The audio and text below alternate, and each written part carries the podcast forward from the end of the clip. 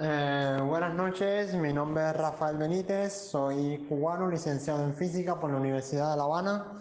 Me interesan mucho sus podcasts sobre, porque sobre todo hablan de temas de filosofía y de humanidades, que es otro de los grandes temas que me interesan a mí, la teoría y el conocimiento humano. Eh, me gustaría mucho que abordaran el tema de la diferencia entre los métodos de las ciencias sociales y naturales, porque eh, este es un tema que hoy en día no se conoce mucho y se pasa por alto a la hora de estudiar, a la hora de entender los fenómenos a nuestro alrededor y muchas veces queremos explicar, muchas veces los científicos quieren explicar todo a través del método de las ciencias naturales. Así que me gustaría que hablaran esto porque las ciencias sociales también he investigado que tienen un método distinto. Saludos, muchas gracias y buenas noches. ¿Qué tal amigos? ¿Cómo están? Bienvenidos a Psicofilosofando. Agradecer a las personas que nos escriben, que nos textean, que nos comparten, que nos escuchan de nuevo. Pues muchas gracias y hoy específicamente agradecer a nuestro amigo cubano Rafael Benítez, quien radica en México y ahora nos comparte el interés que tiene porque desarrollamos el tema de la diferencia metodológica entre las ciencias naturales y las ciencias sociales. Para esto tenemos a dos personajes. Tenemos a Daniel Schichel acompañándonos desde Argentina. ¿Cómo te encuentras, Daniel? Muy bien, gracias. Con mucho calor y recibiendo la noticia de la primera llegada de un caso de coronavirus en la Argentina, lamentablemente. Mm, malas noticias. También en México tenemos un caso ya. Esperemos que, que esto tenga la solución más inmediata y mejor posible. También tenemos desde España a Héctor. ¿Cómo te encuentras, Héctor? Bien, bien. Buenas noches aquí desde España. Aquí ya hay, como sabéis, hay más casos. Aún no cunde el pánico, así que no os preocupéis, que con un caso, eh, como dicen aquí, una golondrina no hace la primavera. Sí es, Héctor, así es. Mm, bien, mm, para iniciar el podcast, mm, cederé la palabra al doctor Daniel Schigel. Yo creo que, que muchos sabrán, pues, eh, el tema de la metodología de las ciencias sociales y el de las ciencias naturales, pues suele ser un tema complejo que da para discusiones. Y bueno, sin más, Daniel, adelante. ¿Qué opinas sobre estos temas? Sí, este tema es muy complejo. Hay que tener en cuenta que eh, partimos de la suposición de que existe un método propio de las ciencias naturales y otro que sería específico de las ciencias sociales. Eh, esta es una idea que procede fundamentalmente del romanticismo alemán, cuando surge el, planteamiento de que existiría una diferencia metodológica basada, por ejemplo, en que las ciencias naturales eh, intentan una explicación de los fenómenos a partir de causas y de leyes generales, y la idea de que las ciencias sociales, en cambio, como se ocupan de cuestiones humanas, eh, se basarían más en una comprensión, empatía, el ponerse en el lugar del otro. Una idea que desarrolló Dilday, por ejemplo, este, también Rickert y otros filósofos de la ciencia de, esa época.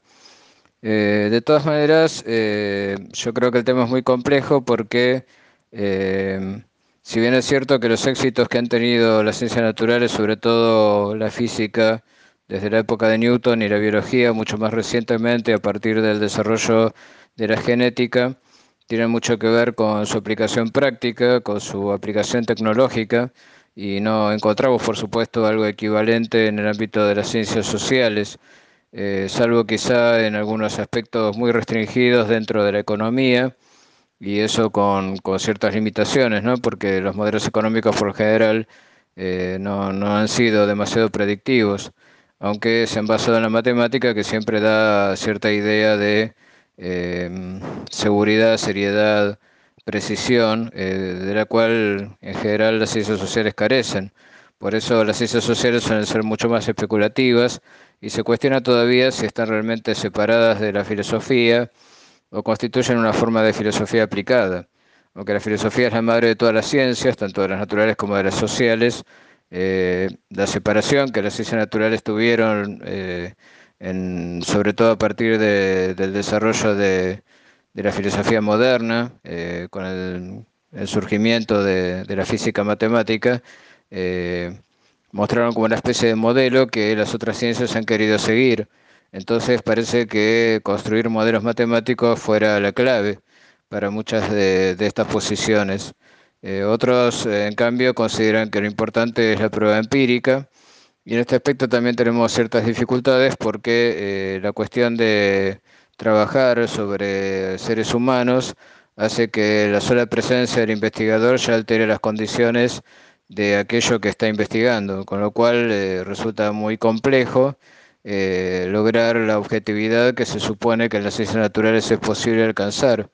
de todas maneras, digo este que tomarlo con pinzas porque eh, dentro de las ciencias naturales también tenemos mucha diversidad, por ejemplo, dentro de la biología tenemos eh, la genética, que es la disciplina quizá más exacta, pero por otro lado también tenemos las reconstrucciones históricas que se hacen en paleontología, que se asemeja mucho más a lo que sería la historia en el campo de, las ciencias sociales. Entonces, eh, cuando nosotros hacemos una reconstrucción especulativa, del pasado, eh, en los dos casos tenemos que utilizar métodos similares, basándonos en una analogía a partir de lo conocido para ir hacia lo desconocido. Entonces, hablar de ciencias naturales en general y de ciencias sociales en general es un poco simplificador, aunque sí es cierto que en el caso de las ciencias sociales no hay un consenso en grupos de investigación lo suficientemente generalizado como para constituir una comunidad de investigación científica cuando, como la que puede darse, por ejemplo, en el campo de la física o en el campo de la biología. Ah, wow, bastante interesante todo lo que mencionas, Daniel. Este es una perspectiva amplia de, de lo que estamos abordando. Y ahora cedo la palabra a Héctor para que nos comunique su aportación. Adelante, Héctor. Pues muy interesante lo que comenta Daniel, que como es habitual en él no da puntadas sin hilo y, hace un resumen de la complejidad de lo que de las materias tratadas. Pues por empezar por lo último que ha dicho, que tendrá más fresco el oyente, cuando se refiere eso, a la diferencia entre las ciencias sociales, que no se llega a un consenso en el, eh, en el campo, en el campo científico, que sería bueno, un concepto eh, eh, pragmático eh, de la teoría de la ciencia, bueno, no sé luego si me corregirá uno, de Kuhn o Lakatos, de programas de investigación, de consensos científicos, claro. Desde el materialismo filosófico se, se, se diferencian las ciencias sociales de las ciencias, digamos, puras o desde el materialismo filosófico, de las operatorias que para, simplificando mucho para la teoría de cierre categorial, no habría que ir a, un concepto sociológico de, que si hay un consenso científico en un determinado tema o, no, sino, sino que de cada campo científico desarrolla un, método, una metodología, que muchas veces unas no no, concuerdan con las otras, hay incompatibilidades eh, entre los campos científicos, entre las ciencias, pues la teoría de la relatividad general con las, y especial con las leyes de Newton y, y las distintas fuerzas, pues eh, por eso la ciencia del todo eh, es, un, es un imposible metafísico como una idea de método general que abarque a todas las ciencias e incluya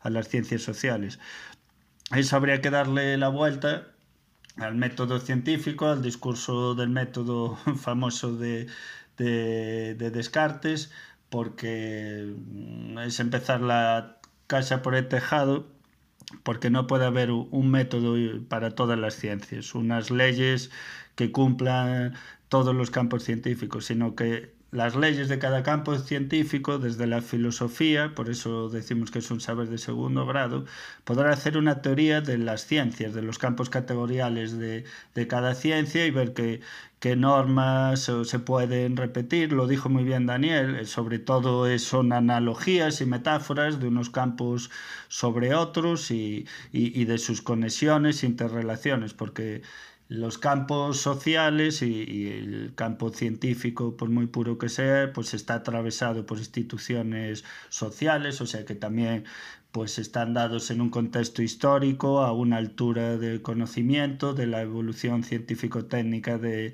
de esa sociedad, en otras no se da igual, hay choques por el control de, de, esas nuevas tecnologías, de los campos científicos, hay inversiones económicas, políticas, eh, porque hay que quitar, pues a lo mejor de un campo eh, de la medicina o de hacer carreteras o de unas investigaciones para otras y, no está claro cuáles, eh, qué beneficios se pueden sacar de la astronomía y de la física que, que sean más importantes que de la medicina o la ética o, o, la propia subsistencia de la sociedad, erradicar la pobreza, otras. Entonces, bueno, se dan choques institucionales entre campos sociales, que cada una ve su campo como importante y hay un imperialismo, digamos, metodológico, científico de unas categorías sobre otras eh, en intentar recubrirse, pues las matemáticas, pues que, que son la estructura de todo, ahí viene un pensamiento ya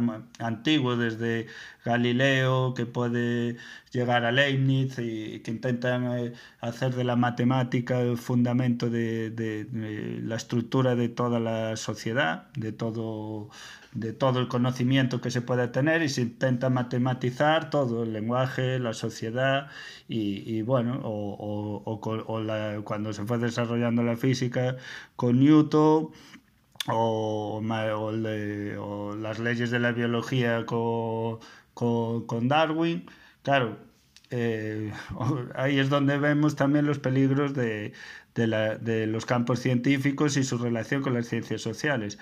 De, de, estas ideas y campos científicos han salido grandes daños eh, en otros terrenos sociales, como bueno, del darwinismo social derivó en racismo, en biologicismo social, entender el Estado como un Estado biológico donde hay que eliminar las partes malas, donde eh, no cabe, hay que ir a una pureza racial de, de, una mala interpretación de Darwin sobre la pervivencia del más apto, que ha tenido que ser corregida y, ha llevado a catástrofes, o del mecanicismo eh, eh, físico de, de, de Newton, que, que, ahí sale una física social, el mercantilismo, eh, muy vinculado después al positivismo de Comte, que por eso hace una física social, que es la base de, de, del colonialismo, de, intentar racionalizar toda la sociedad sin entender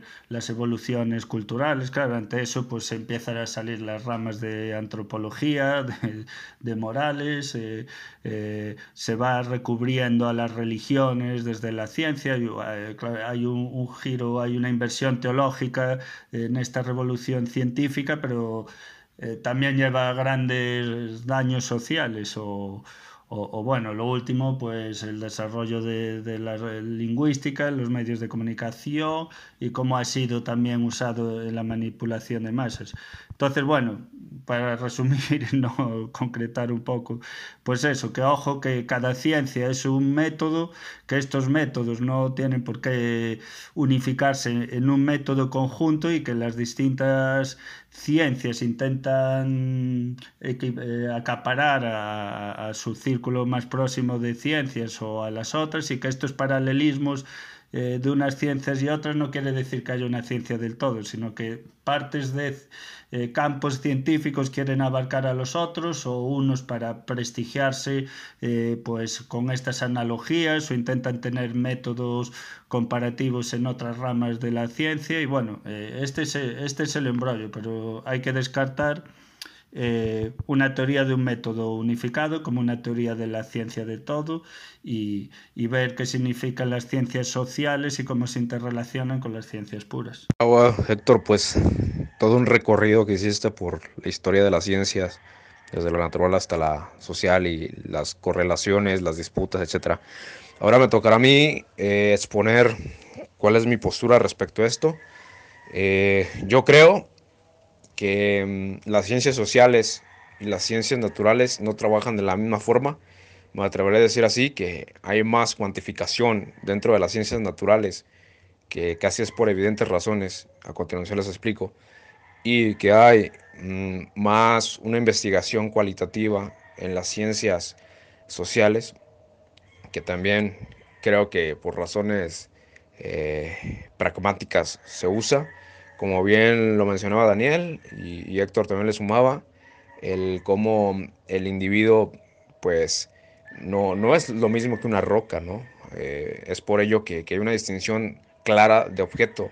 Las ciencias naturales pues encarnan en discursos que tratan de representar la realidad natural, ¿no? Es decir, eh, hablando en términos sartrianos, la cosa en sí, el ser en sí. Y las ciencias sociales tratan de, de, de explicar los fenómenos de personas, de individuos, que al final de cuentas la sociedad pues es un cúmulo de, individuos. Y que esto sería en términos artrianos pues el ser para sí. Ya con el hecho de que haya un ser para sí, es decir, un ser que tiene voluntad, que tiene, eh, vaya, este, la capacidad de elegir, por dejarlo en otros términos, aún incluso si se considera determinista, creo que siempre se voltea a ver la calle cuando se cruza. Bien, hablando de esta distinción, pues es evidente que la forma de trabajo, cambiando el objeto, tiene que cambiar completamente. Y de esto se han encargado varios epistemólogos, este, desde los más significativos que considero yo, pues, por ejemplo, de Popper, de, posteriormente Lakatos y Kuhn. Y bien, hacen básicamente una distinción entre lo que vendría a ser una ciencia y una pseudociencia. La pseudociencia pues sería una actividad más o menos rigurosa que, que no penetraría en cosas tan sofisticadas como en el gremio de las matemáticas, de la física, de la química, etcétera, donde ya hay ahora sí que datos, eh, conceptos muy bien definidos y también, por supuesto, hay mmm, componentes matemáticos que, explican esos conceptos. Entonces, no se puede comparar eso con lo que ha logrado las ciencias sociales, que, claro que, esta demarcación mmm, no necesariamente tiene que decir que la pseudociencia ya sea eh, algo, eh, un tabú, un, una clase de demonio que aterrizó a la Tierra para nada. Eh, de hecho, Popper lo deja muy claro, que, que, su objetivo era la demarcación y que no, no tanto como desprestigiar, eh, vaya, que, que, no es funcional, que, que no sirve para nada lo que se puede considerar una pseudociencia, sino que el objetivo es distinguir lo que es ciencia de lo que no es ciencia. Después ya con la revolución cuniana, porque la Catos pues básicamente se va a enfocar en los programas de investigación, pues cómo eh, a, lo largo de la historia eh, las revoluciones eh, generan también nuevos programas de investigación. Y bien, este Kuhn va a dar un giro de, 300, de 360 grados, iba a decir, no, perdón, de 180 grados, cuando en su libro Estructuras de las Revoluciones Científicas propone lo siguiente, sí, y que esto sí se ha dado en la historia y vaya, pues Kuhn la, estu la estudió, la historia de la, de la ciencia. Bien, que primero cuando hay un cambio de paradigma, es decir, cuando alguien propone que Newton y la mecánica no es suficiente para entender todo, eso es un cambio de paradigma, porque el paradigma era, la mecánica clásica es todo, ¿no? Bien, entonces el cambio de paradigma mmm, trae por consecuencias, eh, pues es natural en el humano, pues un poco de miedo, amenaza, el, rivalidades, eh, incluso discusiones ya a nivel político, ya no científico, en donde solamente eh, pasando el tiempo las personas comienzan a digerir esa idea y una comunidad de científicos pues decide adoptarla como parte de, de la ciencia, ¿no? Es decir, hay una sociología de las revoluciones científicas, la cual expone muy bien Kuhn. Y, y bueno, en palabras de Kuhn, pues que la ciencia, ¿quién iba a pensarlo? Deviene de algo que se considera pseudociencia, que es la sociología. Y bien, este, sumándole esto, al menos a mí en mi carrera me enseñaron que la psicología ya era una ciencia a partir del paradigma de Kuhn, ¿sí? De, la idea de paradigmas. Es decir, que si a través de un paradigma y un, y un sistema de valores puedes resolver un problema sin importar la profundidad que tengas, si se quiere, en cuestiones matemáticas eh, y conceptos claros bien definidos, pues sin importar eso, pues se podría considerar una ciencia, ¿no? Eh, yo creo que, que, en este caso mmm,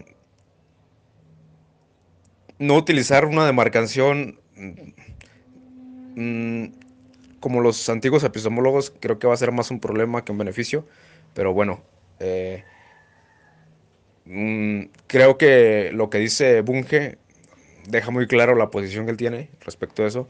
Dice que a él le interesaría una política que se asemejara a las ciencias, se refiere a las naturales. Es decir, habla de una exigencia a las ciencias sociales con un carácter positivo completamente. Y, bueno, yo creo en lo personal que la demarcación es muy útil, siempre y cuando se sea consciente, se sea consciente de que eso no significa que vamos a, a cientificar el mundo, ¿no? Donde reduzcamos el mundo a la explicación científica. Y, y bueno, que, que, esto es una de las grandes discusiones, porque de hecho hay físicos, no todos, por supuesto, que se creen, ahora sí que es Superman, superiores, por saber física y por no ser biólogos o por no ser químicos o por no ser eh, filósofos, por no ser psicólogos, etcétera. Cuando vaya, pues la misma ciencia yo creo que les pone frente a las narices que su soberbia está inflada, porque incluso, mm, según tengo entendido, no se sabe aún con exactitud qué es la energía oscura ni la materia oscura, y solamente tenemos cierta comprensión, porque sigue creciendo la física, por supuesto, de lo que sería la materia bariónica, la que conocemos, la normal, que serían más o menos un aproximado del 6%. Es decir, cómo si tú eres capaz de comprender que hay un universo enorme, piensas que por entender más o menos el 6% ya, vaya, pues eres una clase de, de, de iluminado. Bueno, solo para dar algunos casos y ejemplos de las implicaciones que tiene tanto ser estudiante de una física, de una física, de una ciencia natural en general, y ser estudiante o ser investigador dentro del marco de las ciencias sociales. Y ya para ir finalizando, Daniel Schigel, adelante, este, ¿con qué te vas? ¿Qué quieres compartir? Yo creo que Héctor hizo un aporte muy valioso al tema. Me parece que uno de los puntos de ventaja que tiene el materialismo filosófico respecto de otras concepciones de la epistemología es que tiene en cuenta los aspectos pragmáticos, es decir, cómo de hecho la, ciencia se maneja en el mundo, en sus relaciones con la política, con la materia con la cual trabaja, cómo todo eso determina su metodología también. Y creo que podemos aportar algo interesante si lo pensamos en términos de topología. Nosotros tenemos ahí el mundo y tenemos las ciencias y cada ciencia trabaja sobre un aspecto del mundo y algunas avanzan sobre territorios mayores, otras sobre territorios menores, algunas tienen un paradigma más consolidado, otras tienen mayor diferencia entre posiciones antagónicas, como ocurre por ejemplo en la psicología, donde si bien podemos decir es una ciencia, la pregunta sería entonces por qué hay tantas escuelas de psicología distintas que se plantean como la explicación correcta de, la conducta humana, ¿no? Entonces, eh, por un lado tenemos los disensos internos dentro de cada disciplina, por otro lado el intento de cada disciplina por avanzar sobre territorios de otras disciplinas. Un ejemplo sería el que dio recién Alejandro de, de la misma noción de paradigma de Kuhn, que se basa en cuestiones sociológicas y en cuestiones psicológicas, con lo cual ahí lo que tendríamos es un avance de la psicología y de la sociología sobre las ciencias naturales, tratando de explicarlas y también de, de limitar sus pretensiones, sus pretensiones de objetividad. Entonces el panorama es muy complejo y se hace más complejo todavía cuando tenemos en cuenta que estas distintas disciplinas que eh, en ningún caso pueden considerarse una teoría de todo, más allá de lo que algunos físicos han sostenido, porque, bueno, eh, en todo caso sería una trivialidad, ¿no? planteando que todo está hecho de materia y que la materia está hecha de determinadas partículas, entonces todo está hecho de eso. Eh, pero eso deja de lado todas las cualidades emergentes, todas las diferencias entre distintos planos de organización, las cuestiones relacionadas con la complejidad, con la subjetividad. Entonces, eh, tenemos por un lado eh, todas estas disciplinas combatiendo entre ellas por ganar territorios cada vez más amplios dentro de lo que llamamos la realidad, y por otro lado las pseudociencias que están ahí alrededor, tratando de rescatar teorías abandonadas, teorías olvidadas, para dar cierta fundamentación a una posición espiritualista. Y también tenemos otras disciplinas que tratan de dar una visión propia de lo que es el mundo, que no son ni científicas ni pseudocientíficas y que constituyen lo que podemos llamar la metafísica o la teología. Entonces, en realidad, el mundo es como un gran territorio de disputa entre distintas concepciones eh, filosóficas, científicas y pseudocientíficas con afán imperialista, en, la que tratan cada una de abarcar más territorio y imponerse sobre las otras. Y por supuesto, los éxitos, como decía, tecnológicos que ha tenido la física, la han puesto como campeona hasta el momento y eh, eso hace que se sienta en una posición de superioridad que eh, tiende a pensar en la posibilidad de un conocimiento total de todo, pero como bien decía Héctor, eso es absolutamente imposible. Eh, no, no, no puede haber una concepción del todo porque el todo es infinito y deborda cualquier posibilidad de categorización.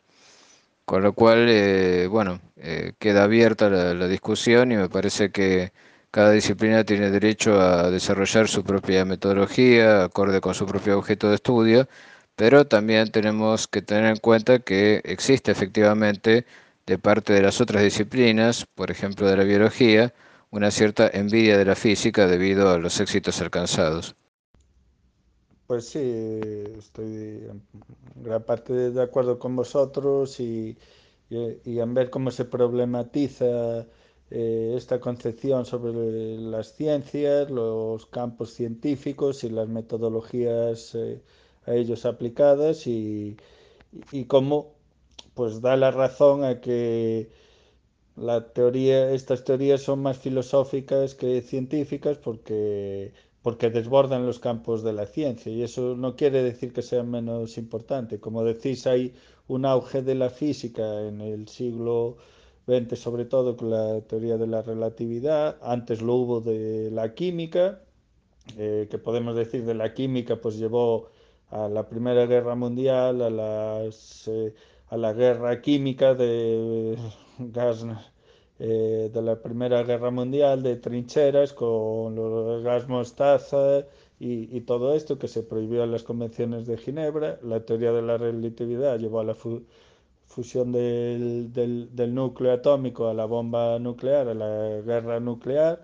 Y es decir, ahí volvemos a estar involucrando eh, la, las ciencias con la potencia política de un Estado, con las ciencias sociales, con las derivadas que tiene.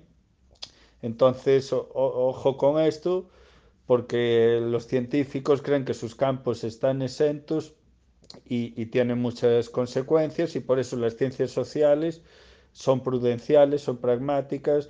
Eh, y tienen que tener en cuenta pues que también envuelven a las ciencias y que porque una ciencia eh, tenga un conocimiento de una cosa no se puede equiparar a llevarlo a otro terreno de, de cualquier manera, ¿no? Eh, eh, lo que, bueno, para terminar con una anécdota, Ortega y Gasset, eh, pues estaba con unos amigos, compraron una botella de vino muy cara, vino eh, el hijo de uno de sus amigos dice, mira, eh, tengo un sacacorchos nuevo, voy a probarlo. Y al abrir, intentar abrir, rompió la, la botella, ¿no? Entonces se le quedó mirando y le dijo, oye, las pruebas mejor con gaseosa. Es decir, cuando sacamos un invento o una nueva ciencia, transportarla, hacer una metáfora social de ella y pensar que, que que conecta o que es conmensurable en cualquier otra categoría, eh, tiene un peligro. Y eso es lo de las ciencias sociales, pues tienen que, que dar cuenta de, de, los avances científicos a favor, pero con, con cierta distancia. Decía, bueno, bueno, para ver cómo unos campos se, chocan con otros, pues eh, había un premio Nobel aquí, Severo Ochoa, ¿no? De química, pues cuando estaba de moda la química y estaban descubriendo pues toda la tabla periódica, nuevos materiales, nueva, eh, cómo se relacionaban las neuronas, no sé qué, bueno, pues se encontró a Severo Ochoa y, y, y, claro, Severo Ochoa decía todo es química, después del Nobel, y, y, le llegó Gustavo Bueno con un libro suyo de química y decía, don Severo, esto... Dice usted que todo es química. Sí, sí, este libro es química también. Sí, claro, porque lo, lo puedes incinerar, pesas la, las cenizas, ves los materiales que hay, ves de qué está compuesto y tal. Dice, bueno, lo abre y dice, entonces esta P con esta A, que es por enlace iónico o por enlace covalente. Claro, Severo Ochoa se le quedó mirando, este es tonto, y bueno, lo miró como, pues este es tonto. Pues es eso, la, gramática y la lingüística, pues no son química, y no todo es química, aunque la química esté en el libro, no explica la lingüística. Entonces es este, esta lucha entre campos científicos. Wow, excelente. Excelente, Héctor. Este, bastante contundente tu lectura a partir de bueno y, y me encanta cómo siempre enlazas hechos históricos con, con, lo que estamos hablando. Yo voy a cerrar con lo siguiente, este, tomando en cuenta lo que dicen ustedes, pues la Catos creo que lo deja muy claro, que los programas de investigación, es decir, la forma de hacer ciencia, pues no es algo fijo, es algo que con el tiempo se ha ido cambiando, insisto, a partir de revoluciones científicas, no solamente las revoluciones científicas cambian paradigmas, como lo diría Kuhn, sino que también a su vez cambian programas de investigación. Es decir, que la forma de trabajar de Galileo fue distinta a la de Newton y la de Einstein a la de ambos, ¿no? Y, y que justamente eh, todo esto, claro que trae disputas, claro que trae controversia, pero que, que bueno, que, que, siempre hay que tener claro que, que al menos lo que nos dicen los epistemólogos y lo que sabemos en la historia de las ciencias, pues que entendamos esto como todavía un proceso, ¿no? Incluso la misma ciencia es un proceso, entonces en ese sentido yo sería muy heraclitiano, diría que sí es un devenir, incluso la misma metodología científica hasta hoy. Con esto nos vamos. Muchas gracias Daniel, muchas gracias Héctor por haber estado. Gracias a ti y como siempre encantado de participar en tus podcasts tan interesantes. Un saludo, buenas noches y hasta la próxima. Encantado de aprender de vosotros.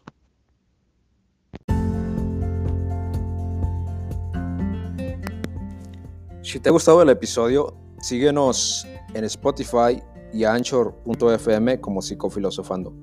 Búsquenos también en nuestras redes sociales como Teoría en Pocos Minutos. Facebook, Twitter, Instagram y YouTube. O en nuestra página oficial como teoriaenpocosminutos.gordpress.com. También, si gustas añadir algo, sugerir algún tema, no dudes en escribirnos a nuestro WhatsApp más 52 espacio 392 105 1212. Muchas gracias.